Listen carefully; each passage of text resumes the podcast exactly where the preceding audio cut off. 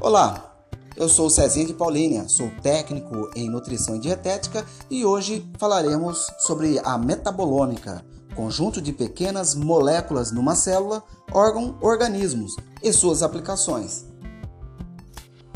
O metaboloma determina os fenótipos, ou seja, as características e as intensidades e direções tomadas pelas funções celulares. A metabolômica é a medida quantitativa da resposta metabólica dos sistemas vivos e suas modificações genéticas. Na ciência moderna, existe uma competição feroz por financiamentos para encontrarem vacinas para as doenças infecciosas, problemas na microbioma, doenças cardíacas, urológicas e também problemas relacionados ao envelhecimento, à imunologia, e a nutrição. Lembramos que a nutrição é uma área paralela, mas existe a metabolômica nutricional, no conceito qual? No conceito de biomarcadores de deficiência ou excessos nutricionais.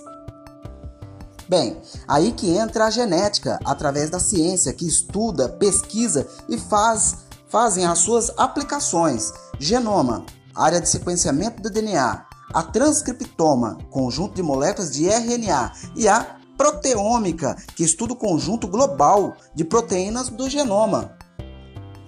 Simplificando, a genômica funcional.